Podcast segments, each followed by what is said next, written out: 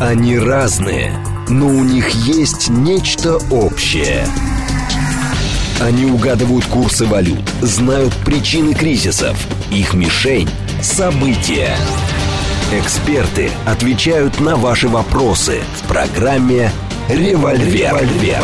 Программа предназначена для лиц старше 16 лет.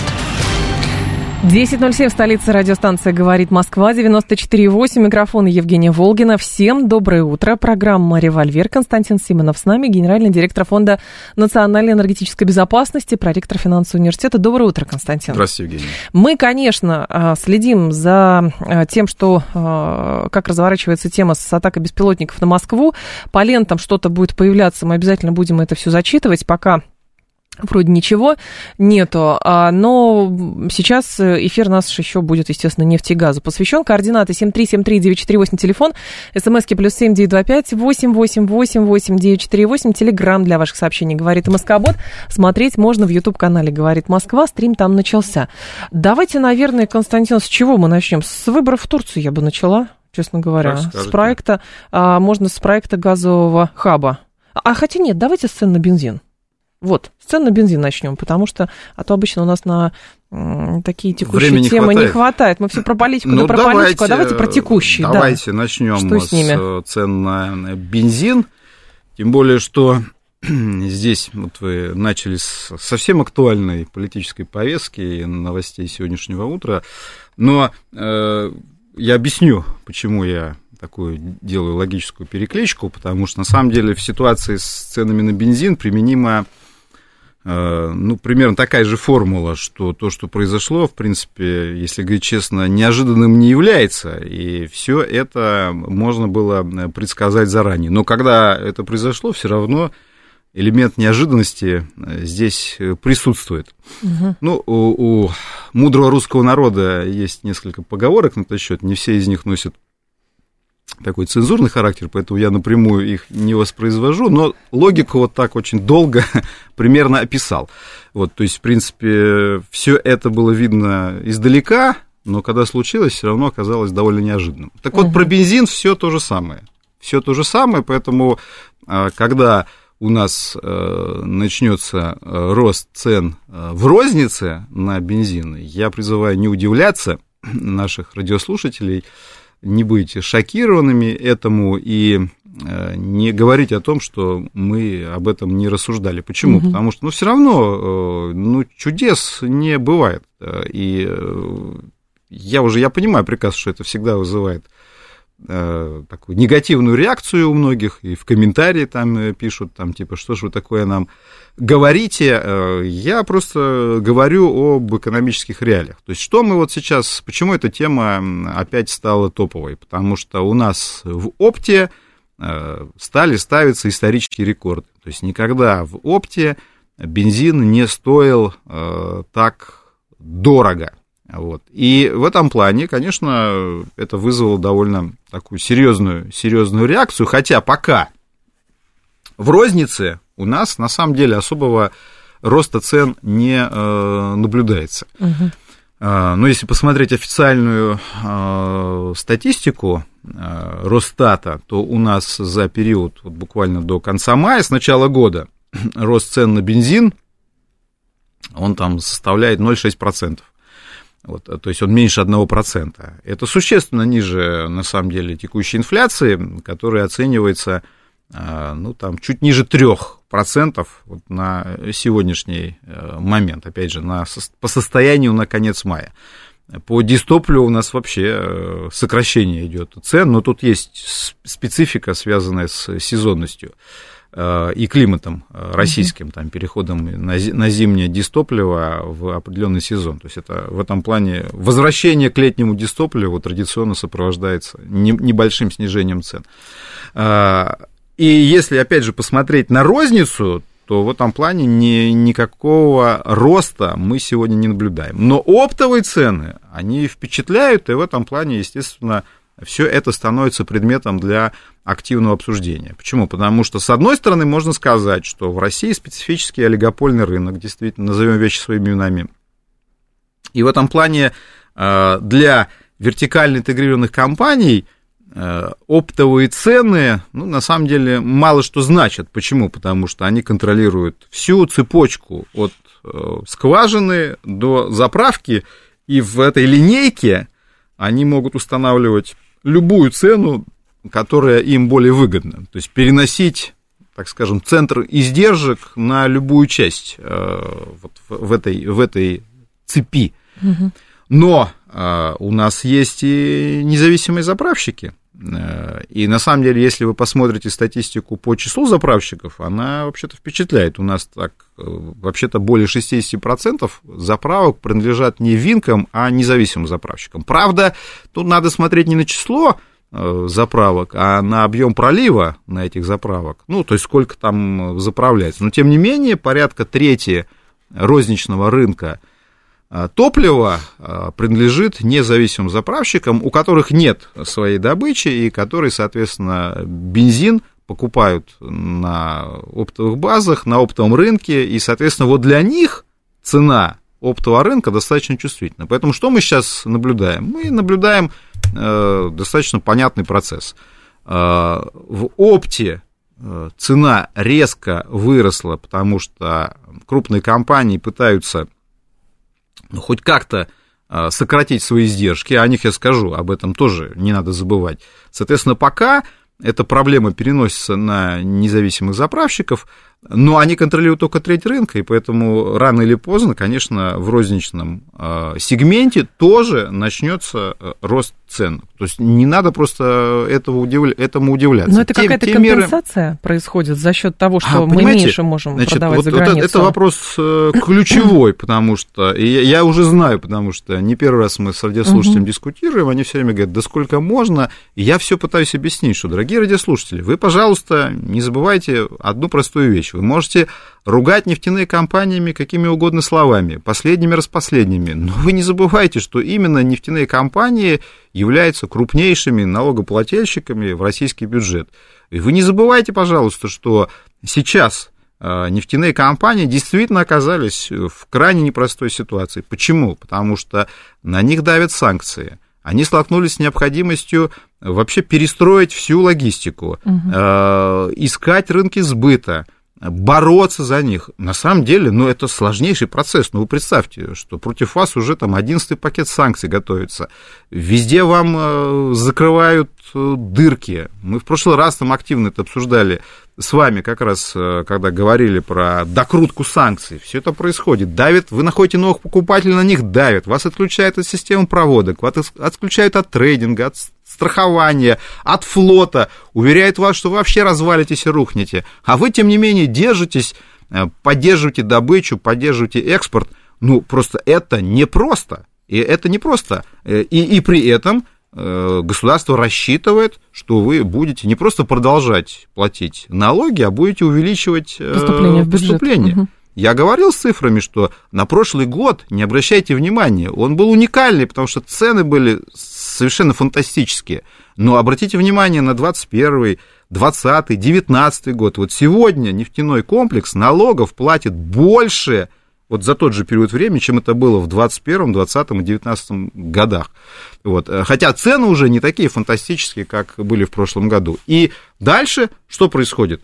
Во-первых, государство теперь само определяет, сколько стоит нефть Юралс, по большому счету, само определяет. Мы тоже об этом э, говорили. В этом плане сейчас у правительства есть возможность просто самостоятельно назначить цену, э, потому что ну, мы знаем, что официально у нас есть сейчас угу. три методики.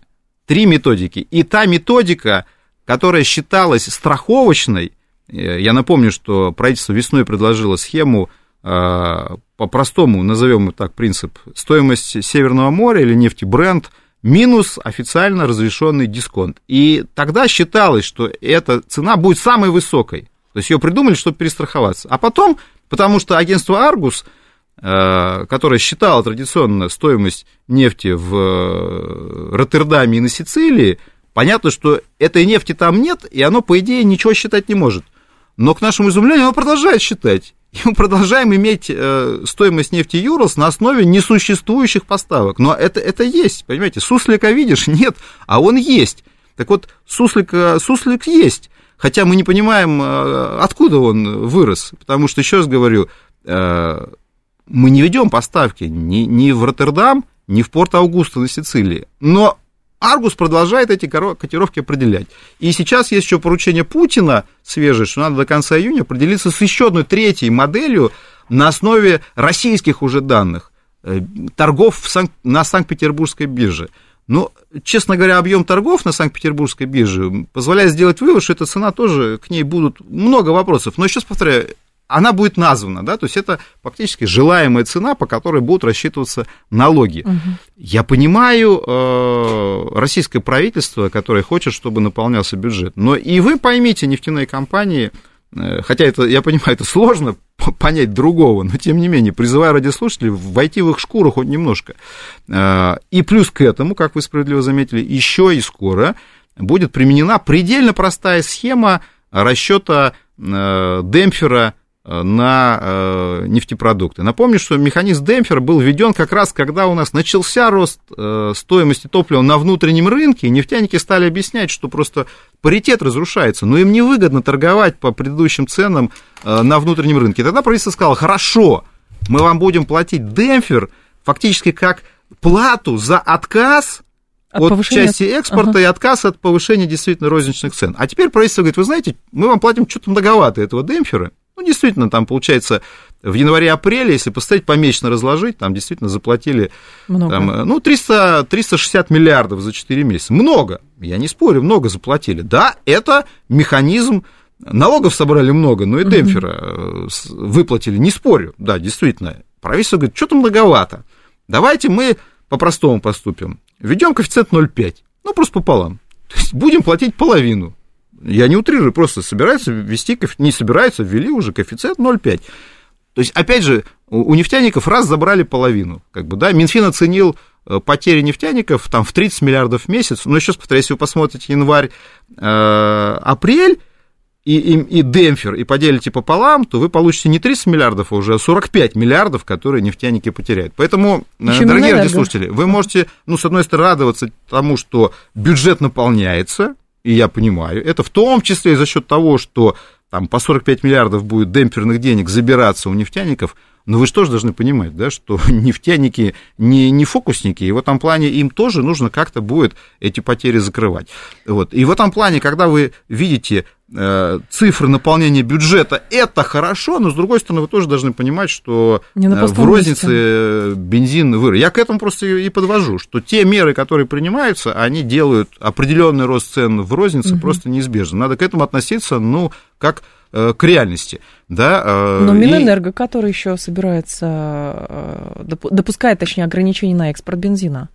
При том, что Я... о полном запрете речи не идет, Шульгинов об этом говорит. А понимаете, здесь вопрос-то в чем? А, вот а, запрет на экспорт это мера, которая может иметь эффект в ситуации, так скажем, классического рынка. Да. Почему? То есть, грубо говоря, когда у вас цена определяется как в учебнике по экономиксу.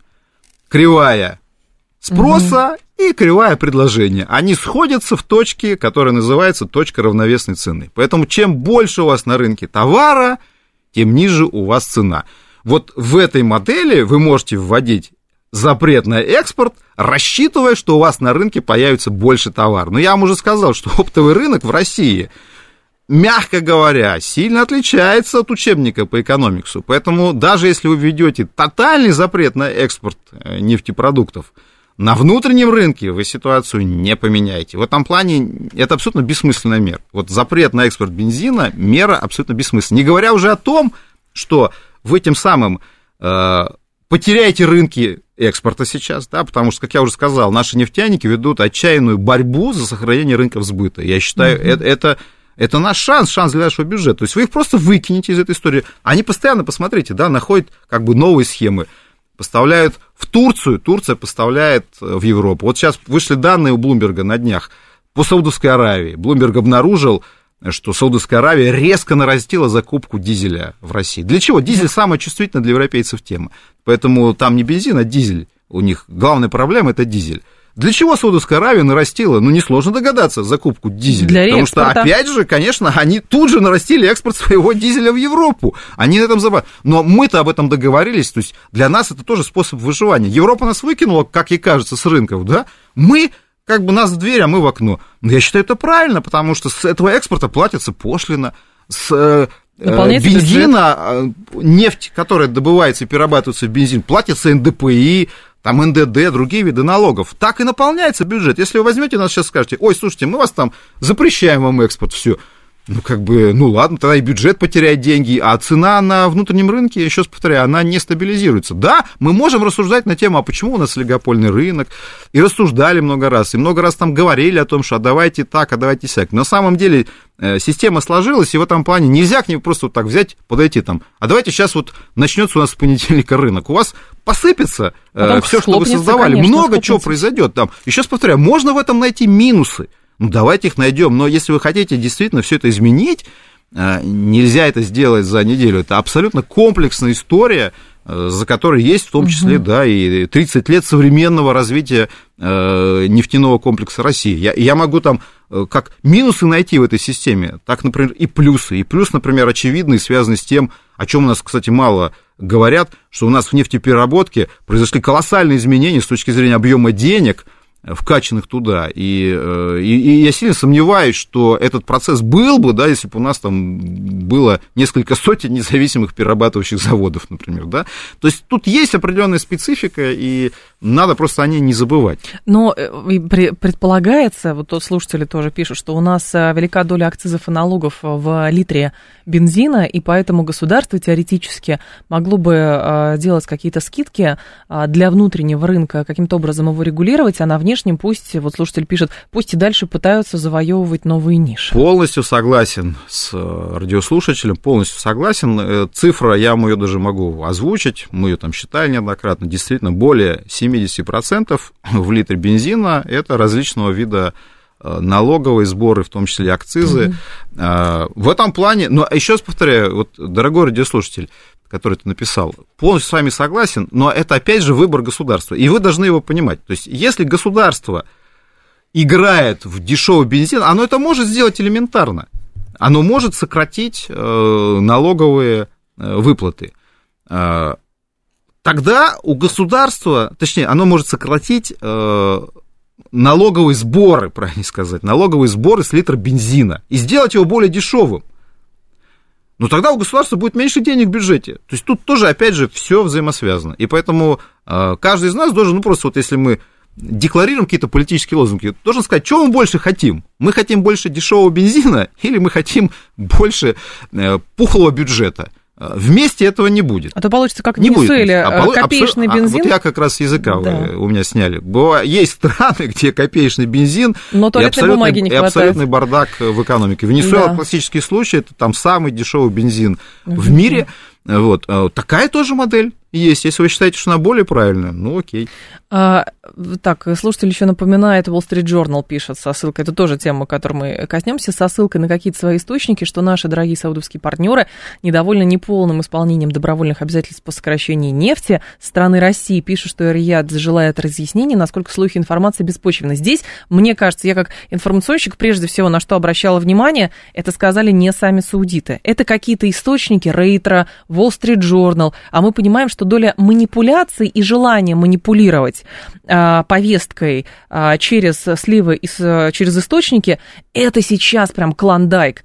Это такая мощная схема, поэтому вот пока мы не увидим четко, когда саудовский принц открыто перед микрофоном с трибуны скажет, да, я от России хочу разъяснений, считайте, что пока этого не было. А теперь с вами соглашусь полностью. Действительно, обращает внимание, что вот прямо э, один за другим э, западные агентства, газеты начали писать по команде про прям, недовольство. Прям по команде. Все, Bloomberg, Reuters, Wall Street Journal, и все прямо пишут одно и то же.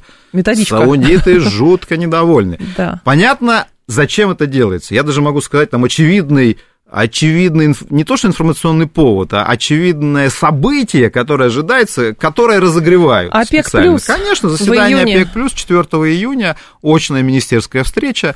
Э, и, собственно, под это событие, под очную встречу ОПЕК плюс, естественно, идет разогрев. То есть в этом плане по принципу ложечки нашлись, но осадочек остался. И вот действительно идет, идет нагнетание, что на 4 июня, значит, там саудиты выскажут Новаку все в лицо там будет большой скандал, они там всем недовольны.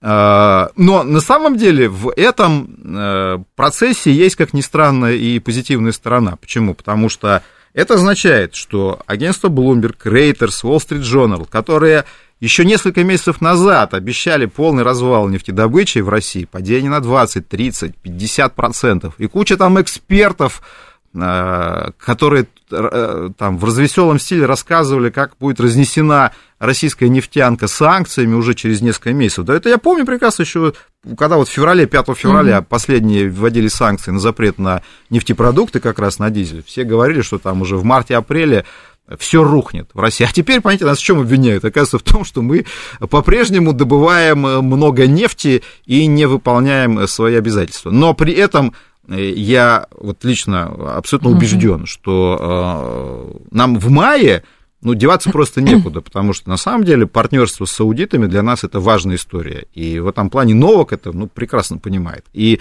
э, в этом плане я. То есть, вот март-апрель. Там действительно такая, такая была, было наше обещание сократить на, на 500 тысяч, но оно не было общим для ОПЕК+. С мая мы связаны общей историей. То есть сокращаемся и мы, и еще 7 стран ОПЕК+. В этом плане ну, на самом деле, вот в данной ситуации обманывать своих партнеров, еще раз повторяю, угу. партнеров, не, не Street Journal, а партнеров, это крайне недальновидная политика, поэтому, собственно, Новак в Иране недавно говорил о том, что мы уже вышли на это сокращение, э, поэтому лично мне кажется, что никакого скандала 4 июня не будет, не будет но вот то, что действительно там начинается такая паника, и опять, вот, как им кажется, бьют вот в это место, что надо провоцировать дрязги внутри ОПЕК+, угу. тоже, опять же, классически можно сделать вывод, что если Значит, э, западные, да, как бы СМИ прямо в унисон начинают там говорить про то, что там э, раз при раз при, значит, их действительно, как бы, работа ОПЕК+, очень сильно беспокоит, что этот механизм действительно оказался крайне значимым угу. для э, российской нефтяной индустрии, которая, по их версии, должна была рухнуть. Я уже там просто сбился со счета этих прогнозов. Она должна была рухнуть в марте 2022 года по прогнозам Мирового энергетического агентства. Потом Правильно, августе, кстати, да. вот недавно по-моему, тоже саудовский какой-то из саудовских руководителей там проиронизировал на тему МЭА, что это организация, которая все время э, делает абсолютно неверные прогнозы. Это так и есть. Мы даже доклад выпускали там с анализом их прогнозов, потому что это поразительно. Э, они все время говорят абсолютную дичь с точки зрения прогнозов. Из этого я делаю простой вывод. Они не пытаются прогнозировать будущее. Они пытаются своими прогнозами повлиять его. на нас. Конечно, спрогнозировать, спрограммировать его и повлиять на нас. Когда мы читаем прогноз, российская добыча рухнет через месяц. Ну все, мы схватаемся за голову, а потом ничего не происходит, они снова делают прогноз, и мы снова обсуждаем, и снова, и снова, и снова, и вот только сейчас мы давно этот вопрос задали, теперь вот его да. саудовский принц задает вопрос. Сколько можно э, эту ахинею читать, потому что это все попадание, сознательное попадание в молоко. А, Константин Симонов с нами, программа «Револьвер». После новостей тоже про газ, нефть, про газовый хаб, про все поговорим. Они разные, но у них есть нечто общее. Они угадывают курсы валют, знают причины кризисов. Их мишень – события. Эксперты отвечают на ваши вопросы в программе «Револьвер».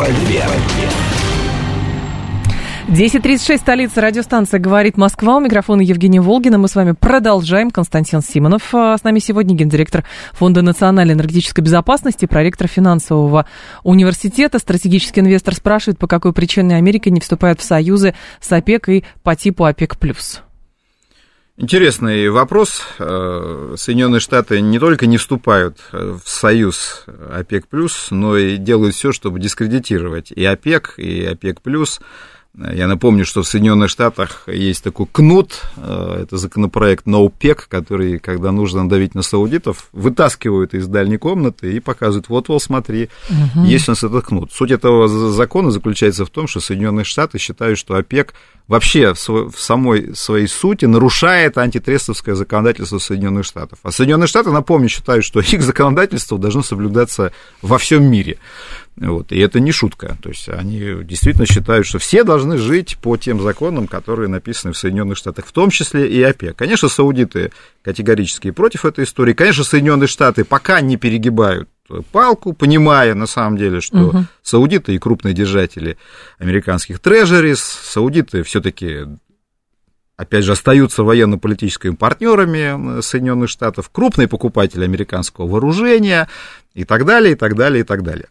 И э, в этом плане совсем уж ссориться с саудитами уж точно не входит в планы э, Соединенных Штатов. Но э, Соединенные Штаты всегда, естественно, думают о своем интересе. В этом плане Соединенные Штаты воспринимают, конечно, других производителей нефти как своих конкурентов. И что значит ОПЕК? Э, ОПЕК означает совместные действия. Да, Почему ОПЕК, которая стала фантастически влиятельной организацией, потом эту влиятельность растеряла в наших глазах? Потому что они перестали соблюдать свои же решения. Вот когда ОПЕК был в зените могущества, они говорили, сокращаем, и сокращали. И весь мир стоял на ушах. А потом стали выяснять, что они уже там расслабились, говорят, сокращаем, а некоторые не сокращали.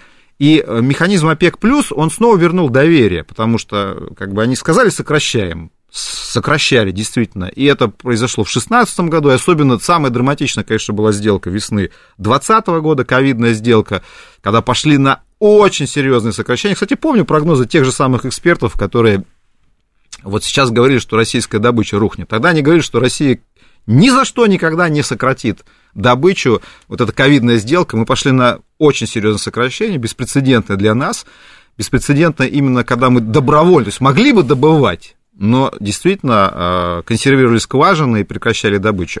Нам пророчили, что мы не выполним эту сделку. Потом пророчили, что мы не вернемся на прежние уровни. Обратно, мы да. сделку выполнили и вернулись на а, прежние уровни. Но те эксперты, которые все это говорили, они продолжают там, а, рассказывать веселые истории, и их продолжают некоторые слушать.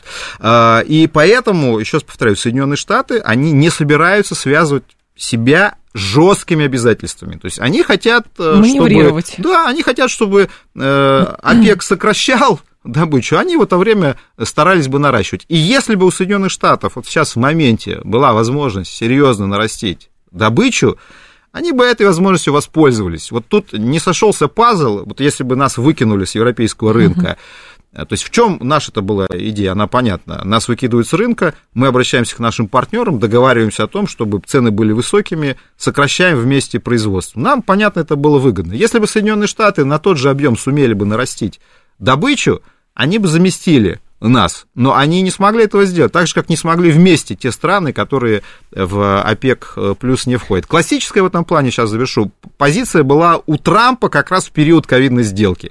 То есть Трамп был в этом плане удивительный политик. На самом деле Трамп, э, а там, собственно, момент был такой очень тревожный, когда действительно мы чуть-чуть разошлись, мягко угу. скажем, с саудитами по первой сделке и вышли из нее, был короткий период, а потом начался ковид, саудиты раскрутили добычу, и цены рушились. А, и, собственно, Трамп принял участие в том, чтобы снова там нас посадить за стол переговоров, и были масштабные переговоры среди всех производителей, включая Соединенные Штаты – и когда эта сделка, уже подзабыли об этом, но там тоже был нюанс, потому что в эту, эту сделку входило большое количество государств, которые должны были взять на себя четкие обязательства. Там надо было Мексику уговорить. И Трамп как раз занимался тем, что уговорить Мексику в итоге Мексика вошла в эту ковидную сделку, а Соединенные Штаты все равно не вошли. То есть Трамп да. в этом плане, он был за столом переговоров, он говорил о том, что мы теперь вместе надо, потому что он выступал со стороны нефтяников американских, которые были в шоке, там цены были отрицательными. Помните, был такой день, Минус когда цен, цены в Кушинге упали.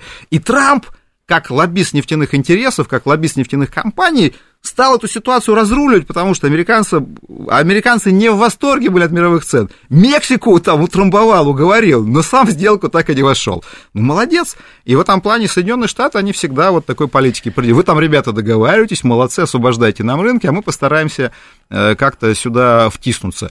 Но вот видите, иногда не получается. То есть в этом плане Соединенные Штаты, напомню, сегодня самые крупные производители нефти в мире.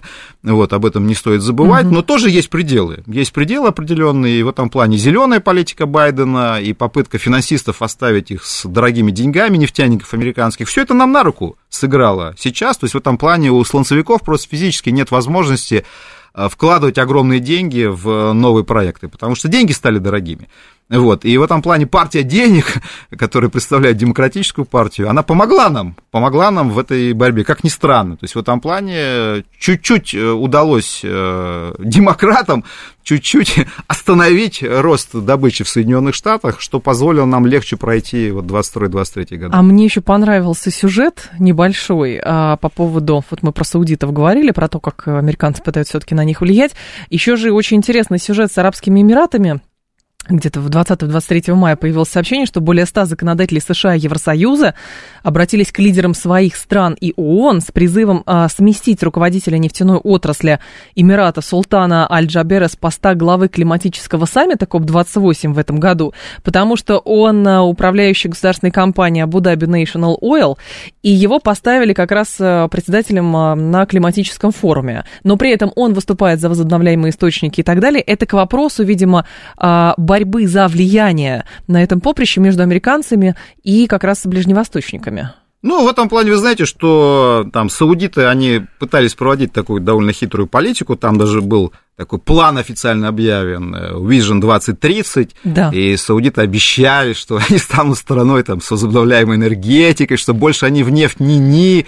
Ну и на самом деле этот пиар на Западе сработал, в Европе там с восторгом говорили там, ну, очевидно для меня, что это была откровенная там, клюква, вот, и, э, ну, какой вижен, какие, нет, они там, естественно, развиваются, но говорить о том, что саудиты перестанут инвестировать в нефть, там, забудь про это, это полная чепуха, но это было очевидно, но в этом плане, то есть, э, ничто не мешает, действительно, молодцы саудовскому принципу, принцу быть главой нефтяной арабскому, компании, арабскому. и заодно арабскому, и заодно климатическим форумом руководить. Там, руководить климатическим форумом, так что почему нет?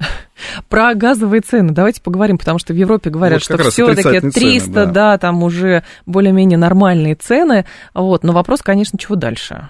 300 ну, самое интересное это то, что на днях произнесен был прогноз, что цены на газ в Европе этим летом станут отрицательными. Батюшки. Вот это, конечно, самое шикарное. Вот мы с вами только что вспомнили историю с отрицательными нефтяными ценами весной 2020 года, когда это действительно для многих был шок. И угу. как бы, я помню, все задавали вопрос просто на уровне даже понятия, а как, как это так?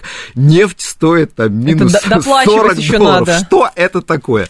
И вот теперь э, этот прогноз опять появился. Газ в Европе будет иметь отрицательные цены. Русских Значит, победим возникает, таким образом. Возникает да. вопрос, да, то есть русских победили настолько, что в Европе наступает газовый коммунизм, за потребителями газа бегают э, люди и предлагают им э, брать газ бесплатно, еще доплачивать за это. Угу. И, естественно, эта картинка, поверьте, которая, вот как вы, вы правильно сказали про информационное поле, потому что все в России знают, там, что цены на газ стали супер дешевыми, и про отрицательные цены на газ, я уверен, тоже все слышали. И в этом плане сейчас несколько недель все будут обсуждать елки-палки, в Европе газ бесплатный, как же так? Да, ну как же так? Мы им обещали эм, замерзание, а у них бесплатный газ. Ну, кстати, мы с вами замерзание не обещали. Много раз говорили, что не надо вообще делать прогнозы. Вот это мой, мой мое принципиальное убеждение. Не надо делать прогнозы ради хайпа, зная, что они сбудутся.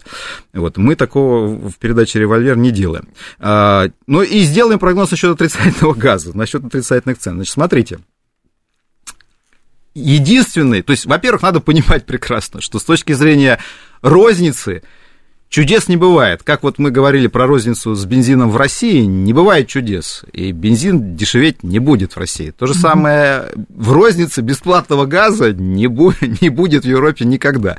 А, речь идет исключительно про возможность отрицательных цен на оптовом рынке и то, на самом деле, здесь очень важно понимать, э, какое единственное условие э, должно э, появиться, быть соблюдено, чтобы были отрицательные цены. И на самом деле выполнение этого условия сигнализирует не о том, что у вас все работает нормально, а о том, что у вас все работает ненормально, и что вы построили такую модель, как вам кажется, рынка, которая является абсолютно кривой. Я объясню.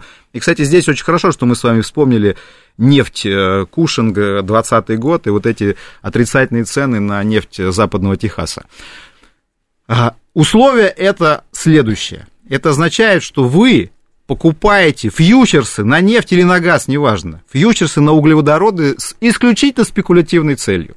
То есть, когда для вас покупка газа в опте является спекулятивной финансовой операцией. То есть, когда у вас рынок настолько стал кривым, что основная часть нефти или газа торгуется не для того, чтобы... То есть, покупатель приобретает фьючерс на нефть не для того, чтобы эту нефть получить физически через месяц, а для того, чтобы зафиксировать цену и сыграть в сделку пари, пытаясь угадать э, колебания цен. Э, это и произошло в Соединенных Штатах весной 2020 года. Что там произошло? Инвесторы, спекулянты покупали ценные бумаги для того, чтобы зафиксировать прогнозную цену. Им и в голову не пришло, что может возникнуть ситуация, когда им эту нефть физически поставят. Но, еще раз повторяю, документарно сделка означает, что вы приобретаете какое-то количество баррелей. Но все знают, что вы покупаете э, эти баррели не для того, чтобы их физически взять, а для того, чтобы, когда наступил этот день, вы просто посмотрели на цену и осознали, кто кому платит. Все. И, и раньше инвестиционные фонды американские, они держали на всякий случай емкости по хранению. На всякий случай. На какой случай? На тот как раз случай, когда, допустим, что-то произошло с ценой, и э, обладатель этой бумаги, например, пришел и сказал, слушай, ты у меня купил 100 баррелей, да? Я раньше тебе деньгами закрывал, мы с тобой играли в паре. Вот ты знаешь, я вот тебе привез там на телеге, вот тебе 100 баррелей, делай с ними что хочешь, физически. У меня по бумаге 100 баррелей, забирай. И инвестиционные фонды всегда держали, еще раз повторяю, емкости по хранению физической на такой случай, что вдруг какой-то чудик им физически эту нефть привезет. А потом они смотрят, ничего, то есть никаких, никаких чудиков нет, все все понимают, работает. они начали эти емкости распродавать. Ну зачем нам их держать? Они все равно не играют. И продолжали, и когда уже, извините, объем сделок там превысил 95%, я имею в виду бумажных сделок на всем рынке. То, представляете, вот нефть торгуется, а 95% это бумажная нефть. Эти сделки не выполняются, на физическом рынке не выполняются. И вдруг наступил такой момент, когда действительно из-за ковида спрос пошел вниз, и возникла вероятность того, что физически начнут эти сделки закрывать нефтью. И вот тут возникла паника в этот день когда кто-то там э, слушок распустил, что вам и, и вы, и они стали, побежали в этот кушин, где хранилище, и стали выяснять, вообще есть емкость для хранения. И в панике стали действительно доплачивать э, людям, чтобы они забрали эти бумаги. Потому что, не дай бог, кто-то бы привез вам эту нефть, и вы просто физически не знали, э, грубо говоря, в какую ванну ее залить. И это уникальная абсолютно ситуация. Так вот, если, грубо говоря, в газе, такие случаи были. Кстати, вот те, кто занимается газовой отраслью, они знают. Например, такая, такая история была в Британии в 2006 году на National Balance Point, это их хаб. Обратите внимание, где это происходит? Опять же, Соединенные Штаты, Великобритания, то есть страны, которые сознательно реализуют модель финансово-спекулятивных рынков. То есть это англосаксонская модель, когда вы сознательно накачиваете э, сырьевые рынки финансовыми спекулятивными инструментами, раздувая их до невидимых масштабов. Когда у вас на баррель выпущенной нефти на 100 долларов выпускается ценных бумаг, деривативы, бумаги на бумаге, а потом вы говорите, елки-палки, у вас экономика это примитивная, вы там один баррель нефти добыли физической, а у нас-то экономика в тысячу раз больше, ну правильно, правда здесь физический баррель, а у вас на этот баррель на 100 долларов выпущено пустышек. Но, тем не менее, это экономика. Там сидят дяди в модных костюмах, перепродают друг другу в фьючерсах, там, в красивых офисах стеклянных. А там какие-то, значит, варвары добывают нефть в Сибири, в их понимании. А, ну, вообще модель гениальная, не спорю, но эта модель иногда как бы бьет тебя по голове. Вот, э, и в этом плане, когда у вас действительно на рынке возникает такая ситуация, когда кто-то может вместо спекулятивной бумаги физически ее закрыть реальным товаром, а ты не знаешь вообще, зачем он тебе, вот такие проблемы могут быть. Но в Европе я сильно сомневаюсь, что это произойдет, потому что все-таки они до конца еще англосаксонскую модель не отстроили, и их рынки не наполнились вот этой спекулятивной ликвидностью. В этом плане это, опять же, информационная утка, которую сознательно стали заранее разгонять. И уж тем более, естественно, никаких никаких отрицательных цен там на физическом рынке, естественно, не будет. Вот. И э, на самом деле самое э, печальное для европейцев в этой истории заключается в том, что это очередное свидетельство, что они взяли, континентальная Европа взяла за модель, кстати, ту же британскую, то есть они взяли за основу своей Э, своего газового рынка британскую модель, которая им подарила эту модель, а сама вышла из Европейского Союза. Со всеми вот этими недостатками. Но они еще не успели ее докрутить до конца. В этом плане э, такого, такого коллапса, как э, на National Balance Point в 2006 году, вряд ли в континентальной Европе будет.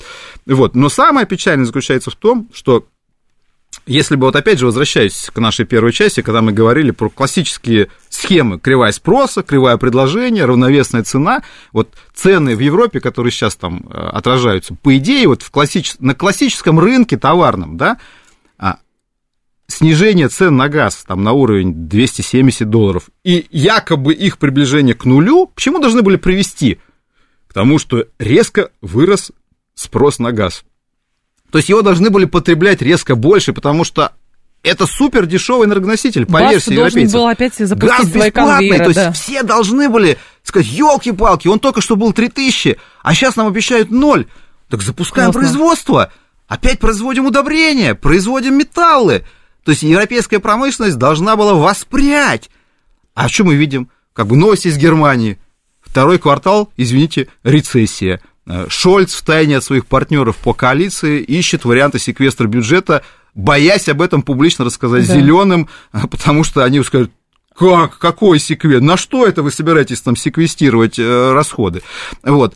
То есть вообще модель не бьется. А потому что, еще раз говорю, это абсолютно кривая спекулятивная модель, э, и никакого роста потребления газа в Европе не происходит. Более того, Европейская комиссия одновременно с историями про бесплатный газ и газовый коммунизм на голубом глазу заявляет, что их планы сократить потребление газа в, 2020, в 2023 году на 60 миллиардов кубов по сравнению со среднеисторическими периодами. На самом деле, это, это не цель, это просто поддержание План. реальности. Они в том году это сделали, но они официально говорят, то есть вот в том году они реально э, уби- начина- начали убивать свое потребление газа. Это очевидно, что сказалось на промышленности. Но брюссельский чиновник говорит, ничего страшного. Это не та промышленность, которая нам вообще нужна. Это все неправильная промышленность. И атомную энергетику тоже Все туда, заодно. в утиль. Значит, сокращаем потребление газа. В этом году они говорят, мы молодцы, и так и будет дальше. Но опять же, ребята, если бы у вас был реально рынок, и вы бы на этом рынке получили дешевые цены, у вас бы промышленность в рост пошла.